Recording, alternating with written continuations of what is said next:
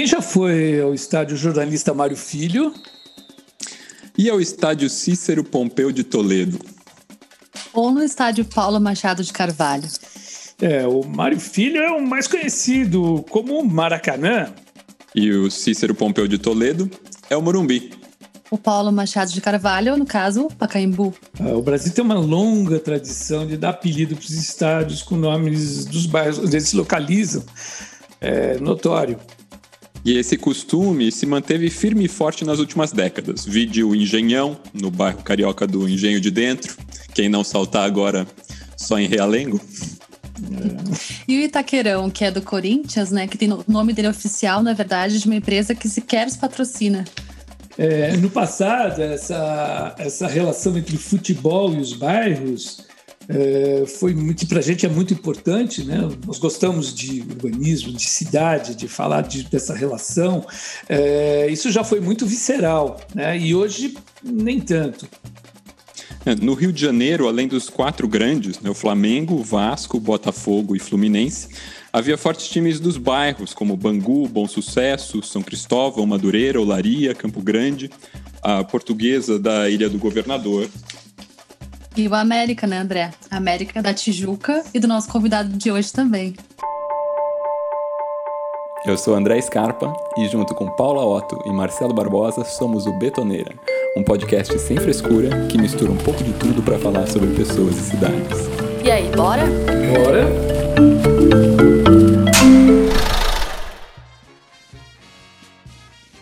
Nosso convidado é um dos maiores jornalistas esportivos de todos os tempos no Brasil, José Trajano. Carioca já radicado em São Paulo há muitos anos, Trajano passou pelas redações do Jornal do Brasil e do Rosáceo Jornal dos Esportes. Nossa geração lembra mais do Trajano pelo seu trabalho na SPN Brasil.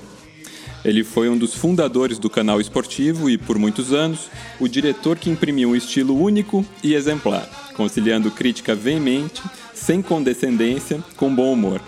No fundo, o canal reproduziu o estilo inconfundível do Zé Trajano, um jornalista que demonstra abertamente sua indignação contra os males do mundo, sem deixar de ser adorável.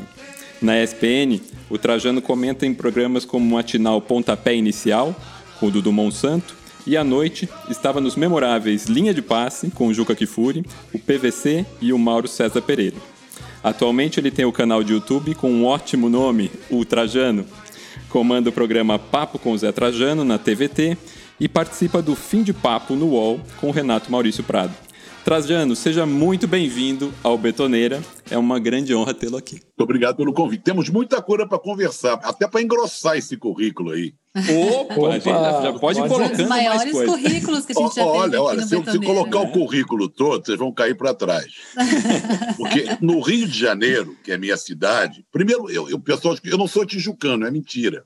Não, não. Eu sempre me orgulho muito de ser tijucano. Vamos falar muito da Tijuca, que é meu querido bairro. Na verdade, eu nasci no Meia. Mas fui para Tijuca com sete anos de idade. Lá que eu me fiz, me formei, quer dizer, tenho um carinho enorme. Quando eu vou ao Rio, vou para Tijuca. Minha vida é a Tijuca, tá? Lá no Rio de Janeiro. Mas trabalhando, eu, tra... eu comecei com 16 anos. Naquela época eu não precisava de diploma, essas coisas, no Jornal do Brasil. Fiquei seis anos lá. Depois eu passei pelo Correio da Manhã, pelo Diário de Notícias, pela sucursal do, do, da Abril, trabalhei na revista Placar, trabalhei na tribuna de imprensa, trabalhei, é, deixa eu ver, na TV Globo, tudo no Rio de Janeiro. Trabalhei, deixa eu ver mais em jornal que eu trabalhei no Rio. Ah, jornal dos Esportes, vocês falaram, né? Bom, aí depois vim para São Paulo, trabalhei na imprensa alternativa, naquela imprensa contra a ditadura, no Ex, que era o jornal que naquela época tinha um movimento, tinha opinião, e o ex. O ex era mais de comportamento, era, nós éramos mais desbundados que a opinião, que o movimento, pelos jornais de esquerda, mas muito sérios. Né? Nós éramos sérios também, mas com um pouco de desbunde. Então, eu trabalhei no ex, depois eu fui para a Folha, fui editor da Folha de Esporte por três vezes, fui editor da Ilustrada da Folha, trabalhei no Jornal da Tarde, trabalhei na TV Cultura, trabalhei na TV Globo, fui editor do Globo Esporte, Fui diretor de esporte da TV Bandeirantes, sabe? Uau! E, Não vou nem continuar, porque aí não tem, não tem papo. Eu só meti a cara no ar, tudo isso por trás das câmeras. Né? Uhum. Quando eu comecei na TV Cultura, numa mesa redonda, comentando o campeonato alemão, vejam vocês, e depois participando de um programa chamado Cartão Verde, que era uma mesa redonda que foi muito marcante aqui em São Paulo.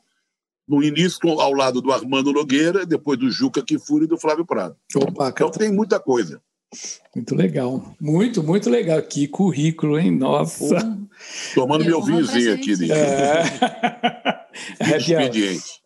É, bom, Trajano, a gente chamou aqui para conversar sobre, primeiramente, né, sobre a relação entre os, o futebol e os bairros das cidades brasileiras, os times de bairro. É, e antes de partir para a gente discutir para alguns casos, é, eu queria abordar a relação pessoal que você tem, como você falou, que você nasceu na, na, na no Mero, mas foi com sete anos para o Tijuca, e é um. E, é, e ela é, é sua vida, faz parte da tua vida. É, eu queria, queria comentar da tua relação pessoal do lendário América, estou vendo o símbolozinho aí atrás de você da América, é, e a Tijuca, né? O, o, esse fantástico bairro da Zona Norte Carioca, que tem a maior floresta urbana do mundo, fantástica. É, você transformou isso até num livro de ficção. Que, que se chama Tijuca América, né? uma chanchada fantasmagórica, que foi publicado em 2015 pela editora Paralela. Bom, a, a, gente sabe que os tempos gloriosos do clube já passaram é, há muito tempo. A sede social da Rua Campos está virando um, um, um, shopping muito estranho. A gente viu a, a, construção dele, é muito estranha. Nem fala, nem fala. É, muito estranho. Eles botam lá na cobertura toda coisa. E, e o estádio que ficava na Andaria já se transformou há 20 anos atrás num shopping, né? É, o último, talvez o último lampejo de glória foi uma final da Taça Guanabara em 2006 contra o Botafogo. Hoje em dia, o América está se esforçando para estar na primeira divisão do Campeonato Carioca. O clube já teve tantos ilustres torcedores, como Tim Maia, uh, Heitor Villa-Lobos, bem, né, bem variado, Lamartine Babo, uh, que foi autor do hino do clube, fantástico. E hoje é difícil encontrar um jovem na Tijuca, né, se a gente procurar, uh, que seja torcedor do time. Né? É, é, é, por isso que que a gente queria ouvir mais você, como que é ser torcedor do América e essa tua relação com o bairro na juventude e falar um pouquinho do livro né, do livro dessas ah, vamos lá, vamos lá. Primeiro vamos dizer o seguinte: aquele América da Tijuca morreu. Tem muito a ver o América com a Tijuca e o América morto. Sim. O América era um clube de bairro. O América era um clube da Tijuca. O tijucano, aquele tijucano, torcia pelo América. O América tinha uma grande torcida. O América tinha mais torcida que o Botafogo, por exemplo, até os anos 50. O América foi campeão em 13, 16, 22, 32, 35. Em 50, só não foi campeão porque perdeu para o Vasco na última rodada. Em 54, perdeu para o Flamengo. Em 55, perdeu na melhor de três. Tinha melhor de três para decidir. E em 60, foi campeão na época do Estado da Guanabara, que o Distrito Federal, não, a capital foi para Brasília. O Rio de Janeiro virou, então, Estado da Guanabara. Da Guanabara. Primeiro campeonato, o América venceu. Correspondia ao Campeonato Carioca. Mas o, o Tijucano se orgulhava de ter o América lá, porque o estádio do América era lá na Tijuca, na rua Campos Salles. Isso ficou durante anos e anos e anos. E eu fui criado nesse ambiente. Eu era um garoto, chegava da escola, ia para o América. Tinha, o América tinha o futebol de salão, eu não chamo de futsal, o futebol de salão antigo foi criado nas dependências do América, foi fundado. O América tinha time de basquete, de vôlei, de natação, de futebol de salão. E o time treinava ali, porque o Campeonato Carioca era muito interessante no meu tempo de criança. Não era essa bagunça de hoje. Primeiro, o Campeonato Carioca era pujante, nessa né? lambança que é hoje. Quando jogava é, América e Flamengo, vamos dizer, na tabela, América versus Flamengo, no turno, de manhã, às nove da manhã, jogava o juvenil América e Flamengo. Se o mando de campo fosse do América, era lá em Campos Salles. Se fosse do Flamengo, era na Gávea. À tarde, tinha um aspirante preliminar do principal. América versus Flamengo, no Maracanã. Depois vinha o jogo principal. O jogo principal. Daí a expressão barba, cabelo e bigode. Olha só que legal. Entendeu? Todo mundo fala, ó, já fizemos a barba, falta o cabelo e o bigode. Se você ganhasse no juvenil de manhã, opa, barba já foi, agora vamos fazer cabelo e bigode. Então, essa expressão barba, cabelo e bigode vem da sequência de três jogos com o mesmo time. E o que, que acontecia no campo do América? Quando o jogo era contra time pequeno, o jogo era lá, em Campos Salles. E durante muitos anos, a portuguesa carioca, que depois fez um estádio na Ilha do Governador, não tinha estádio. Então jogava lá em Campos Salles. Então, quando jogava Português e Flamengo, era em Campos Salles. Português e Vasco, em Campos Salles. Você imagina a farra para um jovem, um menino como eu, ver o tá América tá jogar. Flamengo, Vasco, Fluminense. Tudo do lado de casa. Jogadores do América treinando do lado de casa. E mais, além do estádio de Campos Salles, e os tijucanos iam, a, a pessoa saltava de bonde na Rua Maria, porque o América, a, a, o América fica na Rua Campos Salles, que dá na Marise Barros por um lado, a Doc Lô para o outro. São duas vias importantes. Os bondes, na época, os bondes paravam e as pessoas iam a pé, sabe, com bandeiras e camisas do América, ah, soltando fogos, rojões e tal. Mas além do, do estádio de Campos Salles, da Tijuca orgulhosa do seu time, tinha o Maracanã. O Maracanã o Maracanã fica. É, hoje em dia é Grande Tijuca, né? Sim, Mas tem o bairro do Maracanã. Tijuca, né? pessoal, uhum. Hoje o pessoal acha que é Grande Tijuca. Eu ia a pé para o Maracanã. Então, eu, quando não tinha Maravilha. jogo. Eu ia a pé, vamos dizer, dois quilômetros, três quilômetros a pé para o Maracanã. As pessoas também iam a pé, saltavam do bonde para ir para o Maracanã. Então, no Mara... o Maracanã era o quintal da minha casa. As pessoas, meus colegas de São Bento, no colégio, se encontravam comigo em casa e nós íamos juntos a pé, porque a maioria morava na Zona Sul, entre aspas, era tudo Mauricinho, naquela época eu não falava Mauricinho, mas olhando hoje para trás, imagino, Já tem muitos que foram para o ITA, viraram uns débeis mentais, reacionaríssimos, né? Não todos, outros são meus amigos até hoje. Mas aí nós íamos para o Maracanã. E naquela época você ia ver jogo de todos os times. Porque se alguém torcia pelo Fluminense, você ia solidário àquele que era Fluminense que era Flamengo, não é para ver o América, não, era para ver o Flamengo, o Flamengo, o América também, mas para ver qualquer um. Então, o que é que aconteceu com, a, com o América? O América saiu da Tijuca e fez o campo. Primeiro fez uma sede social que ia ser sensacional. Essa que foi destruída de vez agora para ser que o shopping está sendo construído. Sim. O América saiu da Tijuca e foi para o Andaraí, que é um bairro vizinho. Uhum. Foi para a rua onde nasceu Noel Rosa.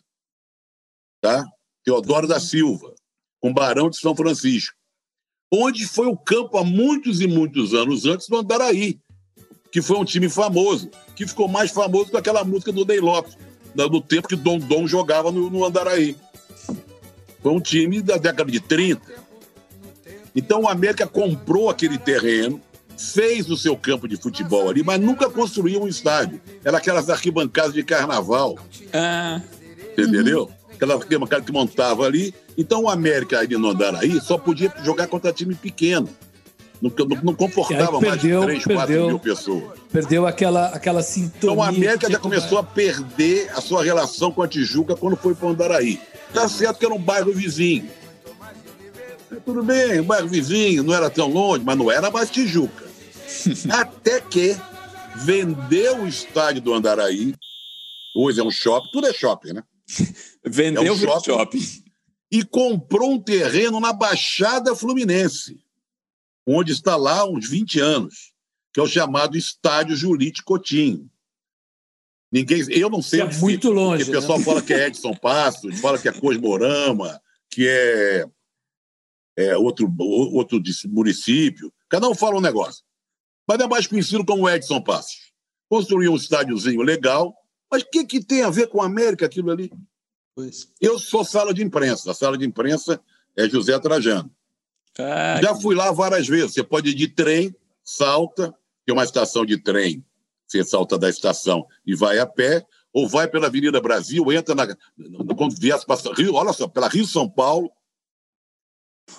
Nossa, é aí longe, dá um contorno, é quilômetro, quilômetro não sei de quê. É, olha, é uma mão de obra. Então o América perdeu suas raízes, perdeu sua identidade, e o América virou essa draga que está hoje, principalmente que perdeu a sua relação com o bairro. E aí uma coisa para a gente conversar muito sobre a Tijuca e o América. Uhum. tem muita lenha para a gente conversar. Legal, muito bom, muito bom. É, e eu acho que você coloca tudo isso de uma maneira muito legal no teu livro, né, no Tijuca América, essa, essa costura. E, e, e, é muito interessante que a gente chama time de bairro, porque a gente vê que o time e o bairro eles tinham uma relação muito muito, muito intrínseca, um complementava o outro. E quando isso vai se perdendo, isso acaba acarretando uma influência no futebol brasileiro. Né? É, é, uma, é uma perda que a gente sente em todos os sentidos. Né? E vocês acham que, trazendo a polêmica, que vira uma coisa muito mais de status? Eu vejo isso porque eu sou gaúcha, né? Trajano tem toda essa coisa do Inter e Grêmio, assim. E eu sinto que a gente, na, a gente nasce um pouco com o time, né? Não, não sei, eu não tive muita escolha, eu nasci gremista. Mas agora, analisando friamente, eu tenho vontade de virar casaca, mas tenho medo da reação da minha família, assim, com a situação. mas o Inter mudou o estádio. O Inter não, mas o Grêmio mudou o estádio justamente para super longe também. Muda as relações. Eu acho que não tem mais esse apego com o bairro. Pelo menos lá no sul é um pouquinho diferente a coisa. Assim. Mas aí no sul, vocês têm dois times poderosos. Uhum. Como você tem Cruzeiro e Atlético também. É cidade que tem dois poderosos. Sim, é Não é ao contrário do Rio de Janeiro, que, era, que você tinha, que tem, mas vamos considerar que você tinha com os estados antigos. Quatro grandes, quatro grandes, Flamengo, Vasco, Fluminense e Botafogo, uhum. e mais a, o América, que tinha uma torcida boa, uhum. ligado a um bairro, a Tijuca, e o Bangu ligado à Zona Oeste. Uhum. Aliás, o Bangu, o estádio do Bangu tem vários nomes: é Estádio Proletário, Estádio Guilherme da Silveira, né, vários nomes. Né? Então, e você, além dos times de bairro mesmo, uhum. o Bom Sucesso, Madureira, Olaria, o São Cristóvão, menos o Canto do Rio, que disputava o Campeonato Carioca, mas era de Niterói, era uma concessão, é, não sei como é que conseguiram essa proeza. O Lamartine Babo fez todos os hinos dos times carioca e acabou fazendo também do Canto do Rio. Hum. E, mas o, o, o América e a Tijuca era uma coisa muito encantadora encantadora. Você falava de boca cheia. O hum. América hum. é o time da Tijuca. Ou então, a Tijuca tem um time, é o América. Sim, é mais ou um, menos é um mal comparando a Moca com o Juventus. Sim, sim. Né? Agora, o que, que acontece com a Tijuca de hoje? Não tem nada a ver com aquela Tijuca dos tempos que o estádio era em Campos Ares. O tijucano também não é mais do mesmo. O tijucano mudou. Mudou completamente. Como o moquense, o moquense ainda guarda coisas, tem suas raízes. É, o, moquense, o bairro ainda. O moquense é a raiz. tem raiz. É. Canole, né? Morreu. O tijucano, primeiro morreu. Muita gente morreu. O filho daquele que morreu, você tem primeiro nós temos que considerar o seguinte: a Tijuca se vangloria de ser zona norte não subúrbio. Uhum. Tijuca não é um subúrbio, é uma ofensa para o tijucano. Não para mim, não para o Simas, para o Edu Goldenberg, para o Filipim, para os tijucanos, né? não era para o Aldir, mas para algum tijucano metido a besta, chamar a Tijuca de subúrbio era uma certa ofensa. Eles acham o subúrbio uma coisa menor, uma coisa mais suja. O que, que é o subúrbio? É onde passa trem. Sim. Passa a linha de trem, ou da Leopoldina ou da Central. E, o, e o, a Tijuca, assim como Vila Isabel, Grajaú, Andaraí, são é, não tem trem, então são preservados, vamos dizer assim. Infelizmente, se passasse trem, seria até mais gostoso. O trem passa próximo, ali na Praça da Bandeira. E uma coisa que a Tijuca tem, a Tijuca é muito grande. Muito grande. Quando você falou na abertura que tinha a maior floresta, a floresta da Tijuca, urbana do mundo, o tijucano nem conhece a floresta da Tijuca. Porque dentro da Tijuca há várias Tijucas. A Tijuca é tão grande que há várias Tijucas. Por exemplo, a Tijuca onde fica o América, onde ficava o América, onde o que resta do América, onde eu morei, é a Tijuca da Praça Afonso Pena. Da Cinelândia, não confundir, da Tijuca, não, né? Não confundir com a Praça Sans Penha. É a Praça Afonso Pena. Ah, a tá. Praça Afonso Pena, que é uma praça linda, onde tem até uma estátua do Tim Maia, tamanho normal o tamanho dele. Eu sempre vou lá, vou cumprimentar o Tim Maia. Na, na rua Afonso Pena, que era a rua paralela ao América, Campos Salles, dois vezes presidente da República, morou Mário Reis, os maiores cantores da música popular brasileira, Mário morou Reis. o Tim Maia com a sua família, né? Lamartine Babo morou por ali. O América foi o time dos grandes cantores da música popular brasileira. Era legal ser torcedor do América. Noé Rosa não foi, porque Noé Rosa, apesar de falar de futebol só em quatro músicas dele, ele nunca foi muito chegado em futebol. Mas Silvio Caldas, Francisco Alves, Carlos Galhardo, é, Mário Reis, Lamartine, todos esses grandes nomes eram torcedores do América. O tijucano se orgulhava de ser tijucano, ser torcedor do América e ficava ali. Tinha muitas casas.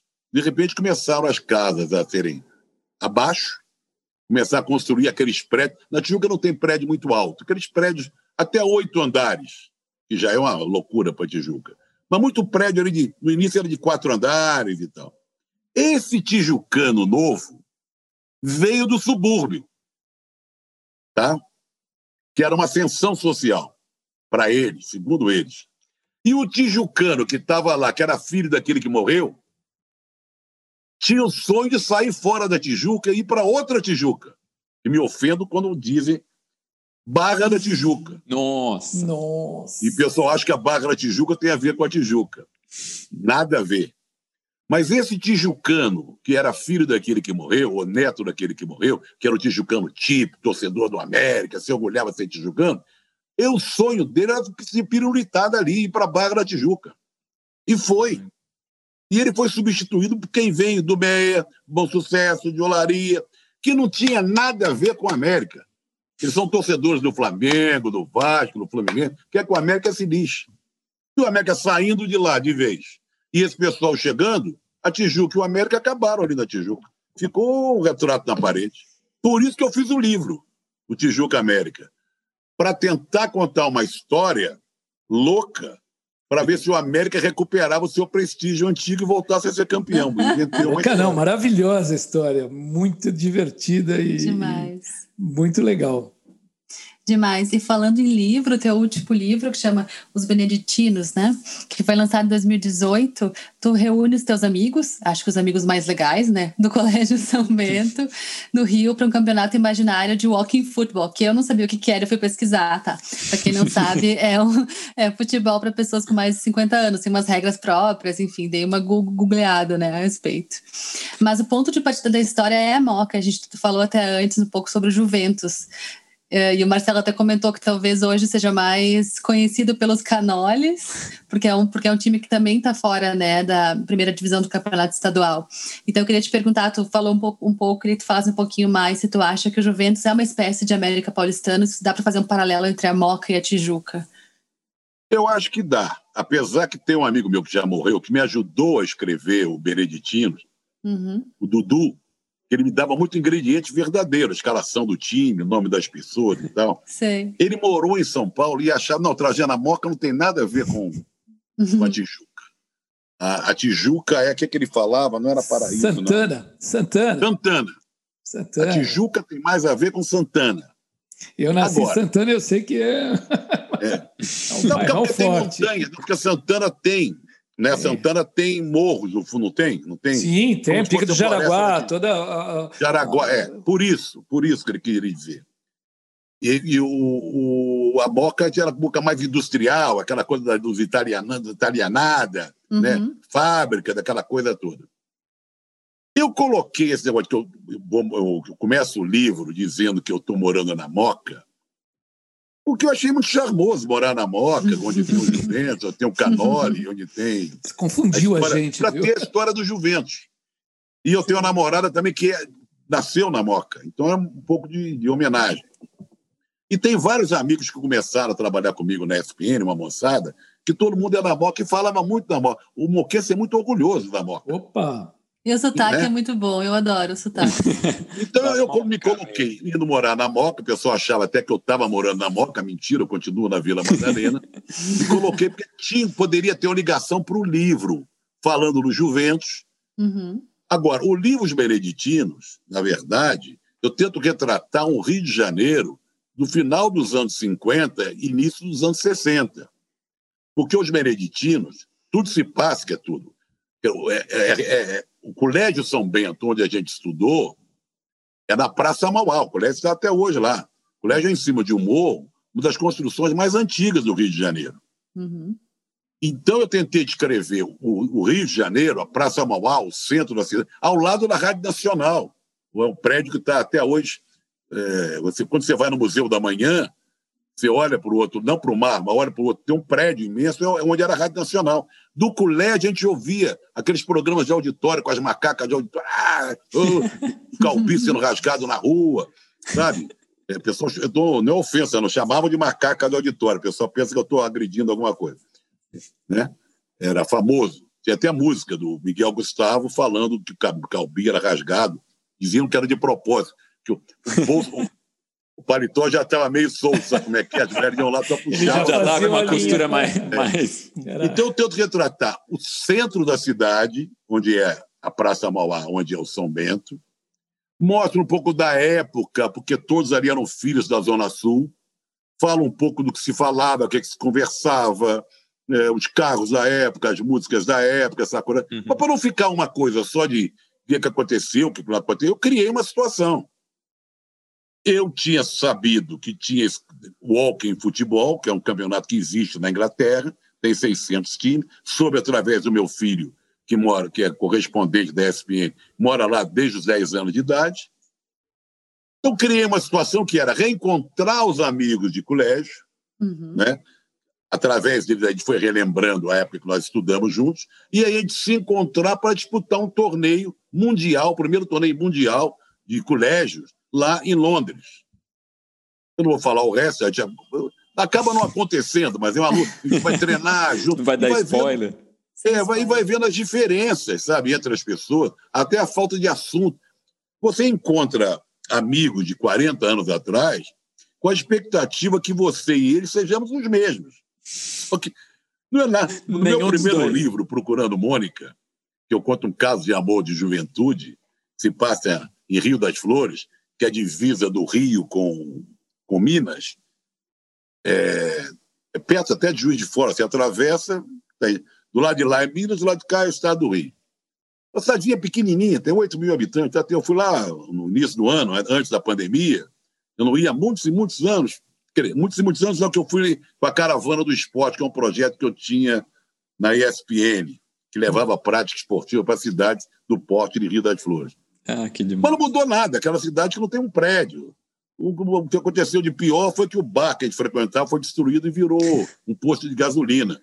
Mas reencontrei pessoas que estão velhinhas. Se eu estou velho, você imagina ele. Né?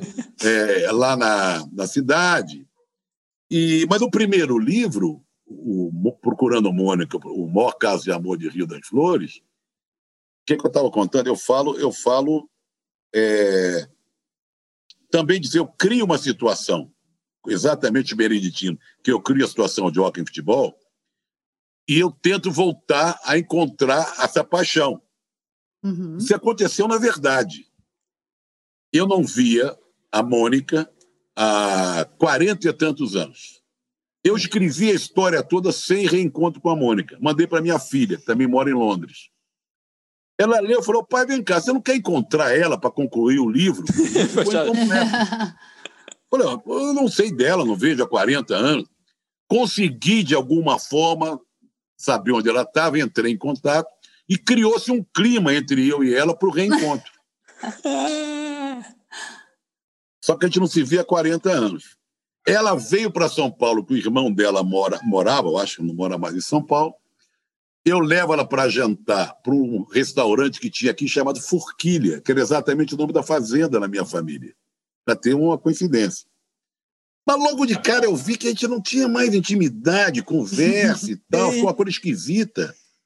Não era aquela jovem linda de, de 16, 17 anos, nem eu era o jovem de 20 anos.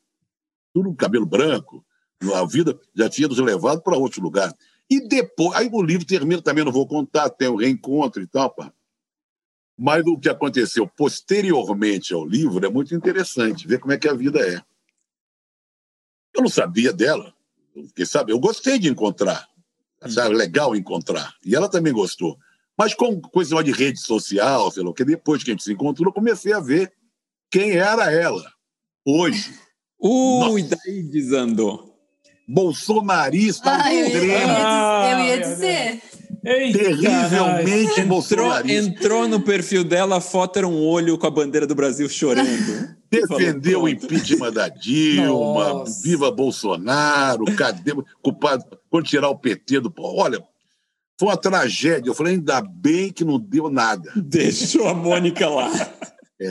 Procurei, é. achei. Exato. Essa, essa, coisa de ficar cavocando o passado às vezes é complicado. Né? É um perigo. É complicado. Mas para o livro, mas acontece assim, cavucando, cavucando o passado é complicado, mas para quem escreve é muito legal. Uhum. Ah, sim. Porque aí você está falando das suas memórias, na verdade. Aí você sim. escrevendo, cabe tudo. Eu tenho um livro pronto, já entregue lá, para ser o quarto Ai, agora. Demais. Que também é uma loucura completa. Depois eu conto. Ah, queremos ouvir. Já queremos saber mais desse. Bom, Trajano, você estava falando do, do, do, do, dos times lá do, do, Colégio Beneditino que foi para Londres eh, no campeonato. É, você é torcedor da Arsenal de Londres, né? É, Exatamente. É, por, por quê? A primeira pergunta, por quê? Vamos lá, a pergunta é longa. Primeiro, por quê? E, e Londres, é, ele manteve essa tradição de clube de futebol por região da cidade, né? A gente sabe que tem uma grande rivalidade da Zona Norte londrina, o Arsenal e o Tottenham. É, na Zona Leste tem o, o, West Ham contra o Millwall e, e também tem o Celtic, o, o Fulham, o Crystal Palace, o Queen's Park Ranger. Bom, trocentos outros times. É, conta um pouquinho mais essa relação, porque isso é importante para a gente que arquiteto está discutindo essa coisa do time do bairro, dessa coisa tá. associativa do time. É, conta um pouquinho mais essa relação dos bairros da metrópole inglesa com o futebol. Já que começou tudo vou lá, né? para vocês vou mandar para você dois vídeos que eu descobri na internet que foram feitos em 2012. Eu e meu filho, o João. Hum. O João é aquele repórter que, de moderno, de hoje em dia. Sei. Que é câmera, editor, produtor. Faz tudo. Ele foi câmera, editor, produtor. E eu saí pela rua antes da Olimpíada de 2012 e fiz alguns vídeos mostrando Candental, mostrando é, a, a cultura a, o que Londres recebe de, de, aquela Torre de Babel, que é Londres. Por que, que eu sou Arsenal? Tão fácil explicar isso.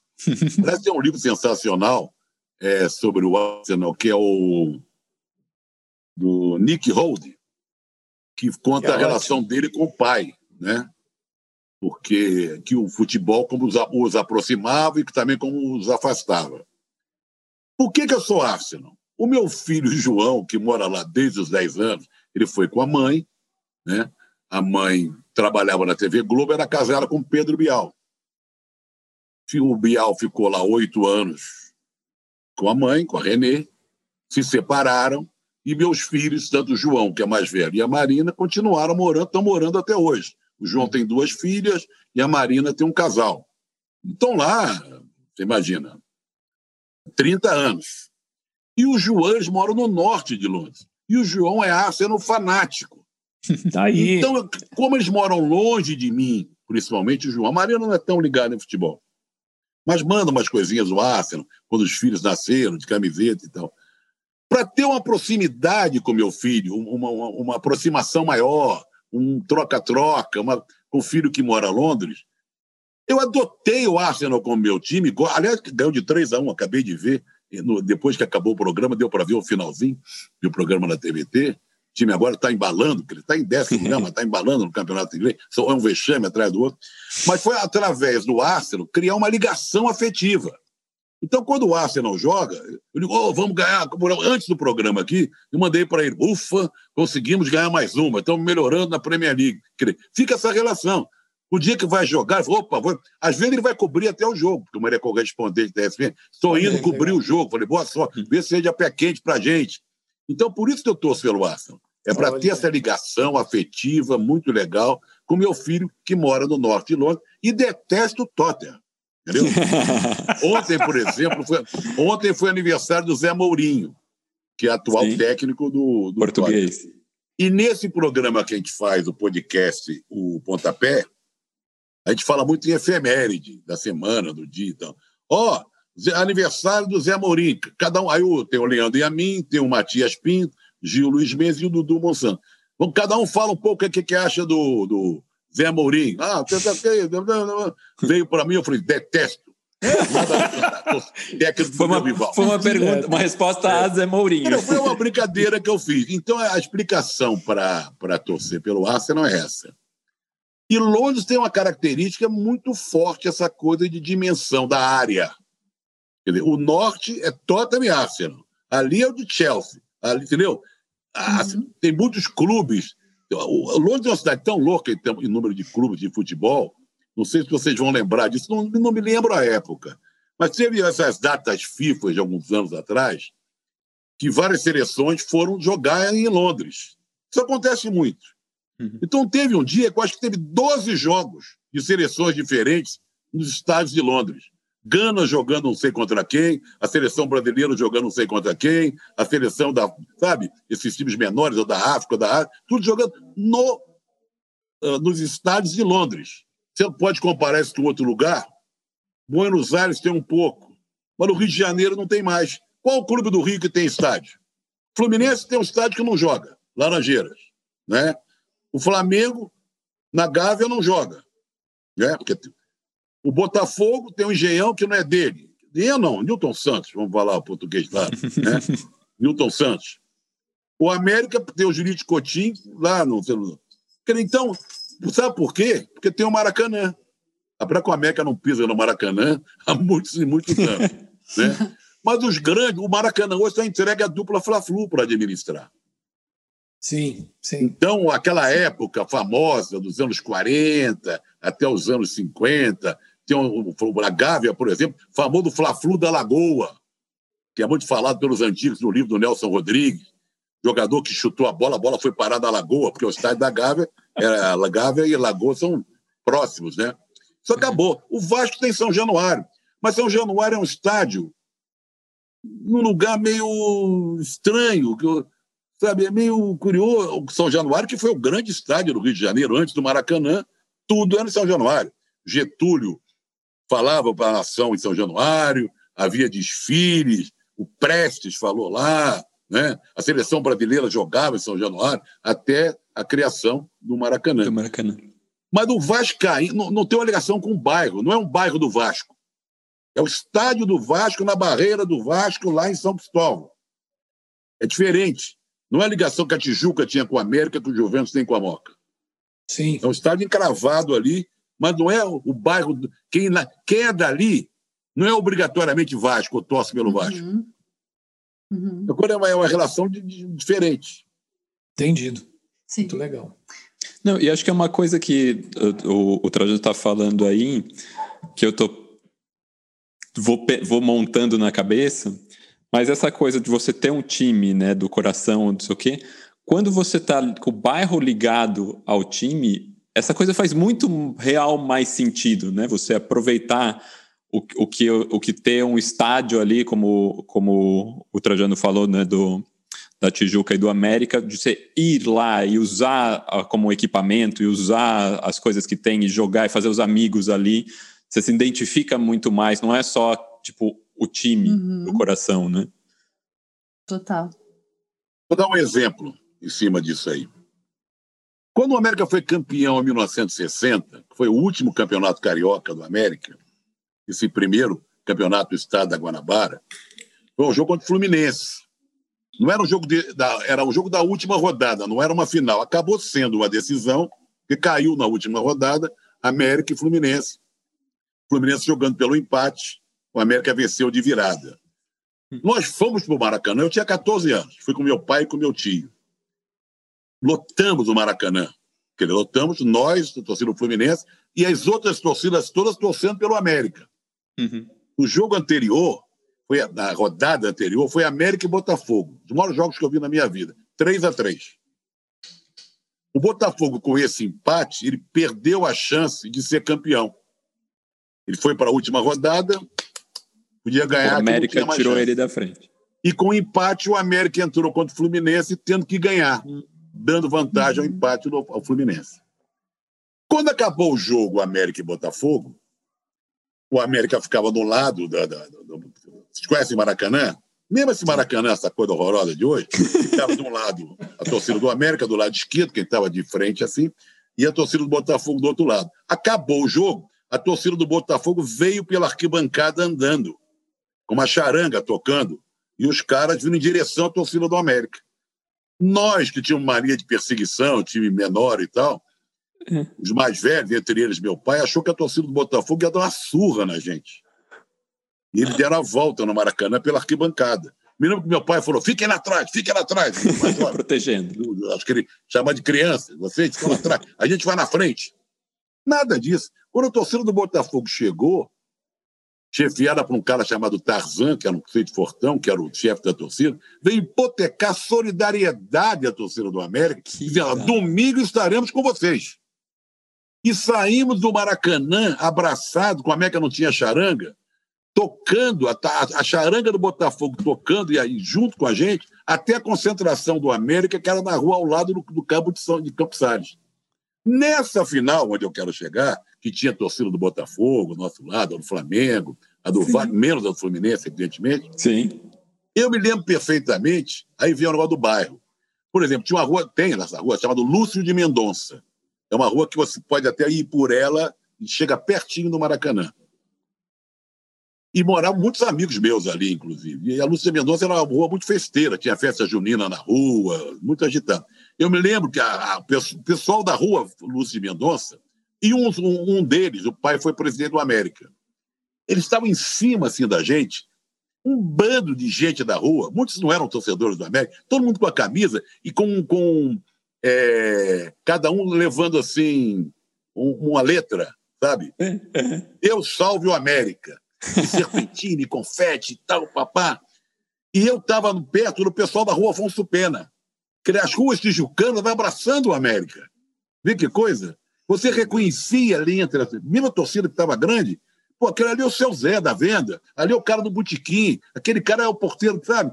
Era, Sim, uma, era um bairro, o bairro estava ali dentro. Olha que coisa. Como uhum. eu chorei nesse dia, meu Deus. Muito que legal. lindo. Mas Trajano, falando, falou do Maracanã agora há pouco, é, a gente, para pesquisar para esse podcast, a gente ouviu o teu comentário da abertura do Linha de Passe sobre o fatídico 7 a 1 né, que ah. até hoje é um trauma geral, assim, né, para nossa autoestima nacional, diria. E tu, mas na época tu falou que tu queria separar bem a seleção da Copa do Mundo no Brasil, né? tu disse que a Copa do Mundo estava sendo um sucesso, né? E eu queria te perguntar se uh, tantos anos depois tu mantém essa opinião e mesmo com os estádios da FIFA caros, tu ainda acha que valeu a pena para a gente brasileiro ter tido a Copa do Mundo aqui naquele ano? Nem lembro do que eu falei. Eu fui contra fazer o número de, o número de estádios que foram feitos. Uhum. Em lugares que Manaus e agora até vai usar lá que o, o Cuiabá se classificou, vão usar aquele lá do mas eu achei que foi um, um número exagerado, um custo exagerado. Uhum. Foi um absurdo, de certa forma. O que eu quis dizer, talvez nem lembro o que eu falei, você está dizendo, uhum. é, é, que é, a Copa, o que a gente achava, lembra aquele movimento, não vai ter Copa, não vai ter sim, Copa, não vai sim, ter. Teve sim. a Copa. Teve a Copa. E o brasileiro abraçou a Copa do Mundo. Apesar de tudo, isso que eu quis dizer. Sim. Não querendo ser a favor da construção dos estádios, dos gastos, dos elefantes brancos. Eu quis dizer que o brasileiro. Tá. Aí houve a vergonha, ficou a vergonha do 7 a 1 mas devia uhum. ter ficado, e eu acho que ficou, o gasto desnecessário, absurdo em elefantes brancos construídos pela Copa. Sim, mas independente do 7 a 1 né? independente caso. do 7 a 1 é, Não, daí aquela história que todo dia aqui é um, é um 7 a 1 diferente agora. É. Não, é o meme agora, eterno. Agora né? nós temos vários 7x1 durante Mas o Mas assim, eu nem lembro desses. Que saudade desse 7x1. É. é. no 7x1 atual morre muita gente, né? Cacetada. Nossa, é verdade. Mas falando, falando nisso, até queria te perguntar, Trajano, da, voltando aí da, da seleção brasileira, que a gente já sabe que os dirigentes brasileiros da CBF não merecem comentário aqui, mas nos últimos anos a gente tem assistido uma mudança de significado do uniforme amarelo. O valor sentimental da, da camisa canarinho ele foi sequestrado por essa galera para quem a Mônica votou. E eu queria te perguntar. Sobrou para a Mônica como está sobrando para o Pazuello para livrar a cara do Capitão Corona, né? Exatamente. Claro, incompetente. É, é o bando de competência. Pelo amor de Deus. Você acha que a relação do brasileiro com a seleção enfraqueceu? Ou você consegue imaginar na próxima Copa do Mundo a gente ver o pessoal com bandeira e pintura verde e amarela de novo? Minha camiseta amarela eu guardei no fundo da não uso mais. Né? Não, eu é. vejo as pessoas com camiseta amarela na rua é, e é um problema olha sério, mal pra pessoa. Cara, ficou um troço muito chato isso. Eu fico pensando que ano vai passar agora? Quanto tempo vai demorar para passar? Os caras, eu, eu não sei. Eu, eu, eu acredito que eu não vá ver o resgate dessa camisa amarela. Foi usurpada. Foi usurpada. Nós deixamos ou perdemos a mão é, hum. para essa gente pelo gado. O gado se vestiu de amarelo, bandeira amarela, camisa amarela da CBF. Eles nem sabem o que é a CBF, aquela vergonha que sempre foi a CBF. E nós ficamos olhando aquilo ali, cada coisa foi crescendo na época do impeachment, aquela coisa toda, e foi, foi, foi. Há uma tentativa tímida de um resgate disso aí. Hum. Eu tenho conhecido, não, vou botar a camisa amarela, sair na rua assim, que se dane, botar a bandeira. Mas ainda é uma coisa muito tímida esse confronto. Sim. Nós perdemos, nós temos que botar na cabeça que nós perdemos. Nós perdemos porque houve impeachment, houve eleição do Capitão Corona e eles assumiram a identidade amarela. Aliás, amarelo mesmo é do Emicida, né? É, exatamente. Esse é o verdadeiro. Sensacional, né? Muito, eu não sei se a gente vai. A gente, eu acho que a gente não deve desistir, principalmente os mais jovens, sabe? Agora, nós somos muito prejudicados pela pandemia. Eu tenho certeza, se a gente pudesse estar na rua agora, com tudo que está acontecendo, a situação não estava desse jeito. Nós íamos provocar mais situações adversas para os outros para lado de lá. Sim. Vocês iam ter que engolir, igual os vocês vão ter que me engolir, sabe? Agora, a gente não está podendo sair na rua do jeito que a gente gostaria. Está saindo encarreado, uma coisa tímida. Pois, Tem muita gente saindo encarreada, mas não é Você imagina se a multidão tivesse de braço dado, vamos sair para tudo quanto é lado, né? É isso aí. E gritando contra esse governo, pedindo a volta do, do, do, do auxílio emergencial, queremos vacina, vamos nos vacinar. Democracia, né? Sabe? Viva a democracia, abaixo dessa merda toda que nós vivemos. Porque no Brasil nós temos um problema muito sério.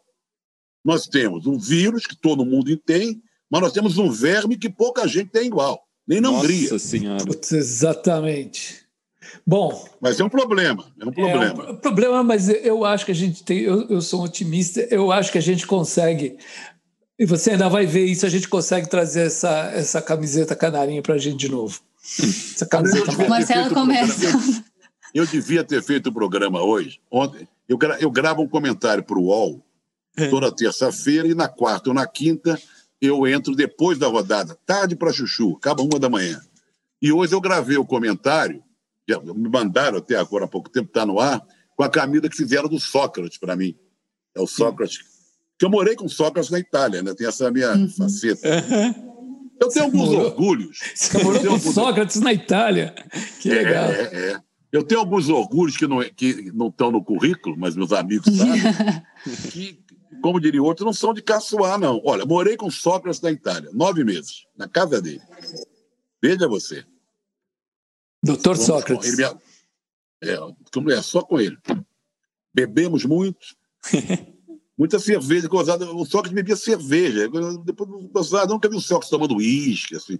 Um pouco de vinho, porque ela, ela morava num lugar até que tinha vinho na. Pois, na, na... Tem vinho bom lá. Não, não, não, mas é, na, na, na, vamos chamar de chácara morava no Alto Morro, e tinha um vinhozinho também do, do terreno ali, mas recebia muita garrafa de vinho e tal. Então eu morei alguns meses com ele lá na Itália. Fomos muito amigos, pessoa generosíssima. Me ajudou. Ele me ajudou muito, eu morando na casa dele, e eu ajudei muito, dando, tentando dar conselho para ele não voltar precocemente para o Brasil. Fui braço direito de Darcy Ribeiro, veja você. Ah, eu que opa, nunca fiz faculdade. Fantástico, fantástico. Sabe? Quer dizer, olha o privilégio ser sido braço direito da Darcy Ribeiro durante um Nossa. tempo, ter morado com Sócrates, né? ter sido, não digo amigo, mas ser reconhecido pelo grande ídolo político que eu tenho, que é Leonel de Moura Brizola, Então, eu tenho um pouco uma história fora do futebol, fora do jornalismo esportivo, que me, me faz orgulhar muito né, da, da minha história.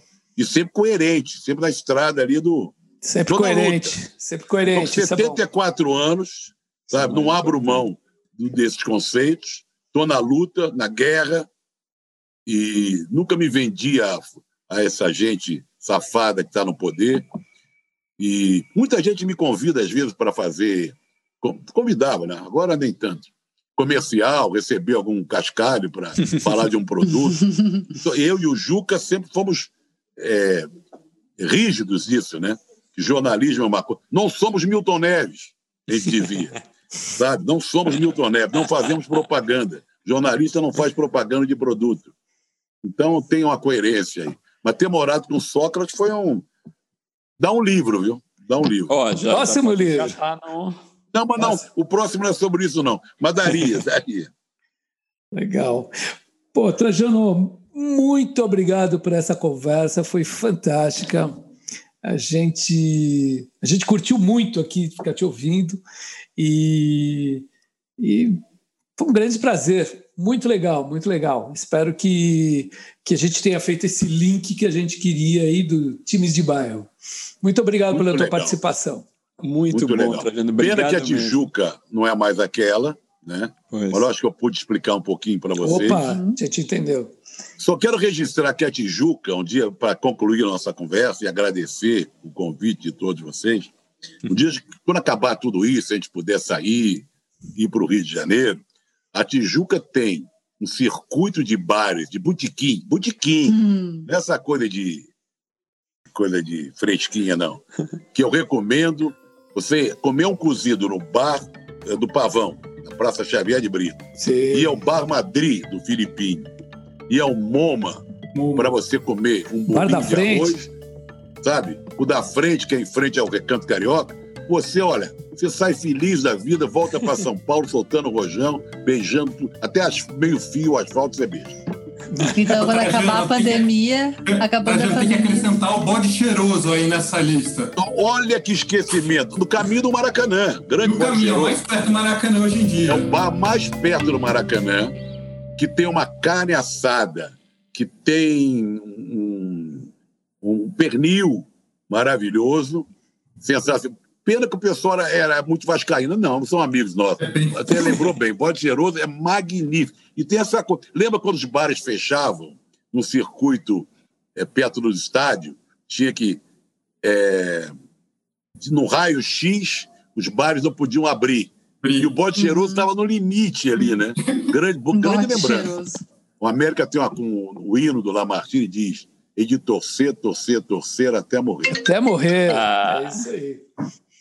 Então tá, passando a pandemia, a gente vai fazer esse tour contigo Opa, lá. vamos lá. É, vamos, vamos lá. Menor tá, graça tá sendo O já indicou, já indicou o bode cheiroso. É, Perfeito, a gente faz um roteiro. Obrigatório. A gente vamos já lá, faz vamos... o walking bar lá no. Walking Tem bar. o CTI das almas. CTI das CTI almas. CTI das almas. É um bote... Esse é bem uma, uma portinha de nada, que é embaixo da casa, onde mora o Luiz Antônio Simas. Bom, a gente achamos o Simas também. Já faz claro, de novo. Simas e o Edu Goldenberg, que é outra figura tijucana importante. Puta, vamos beber muito. Vamos lá. e acaba logo essa pandemia, porra. Acaba, rápido. Vamos vacinar, vamos vacinar. Vamos, vamos vacinar, vacinar, gente. Vamos vacinar. Obrigado. Um abraço. Obrigado, Obrigado a todos vocês. Valeu. Valeu.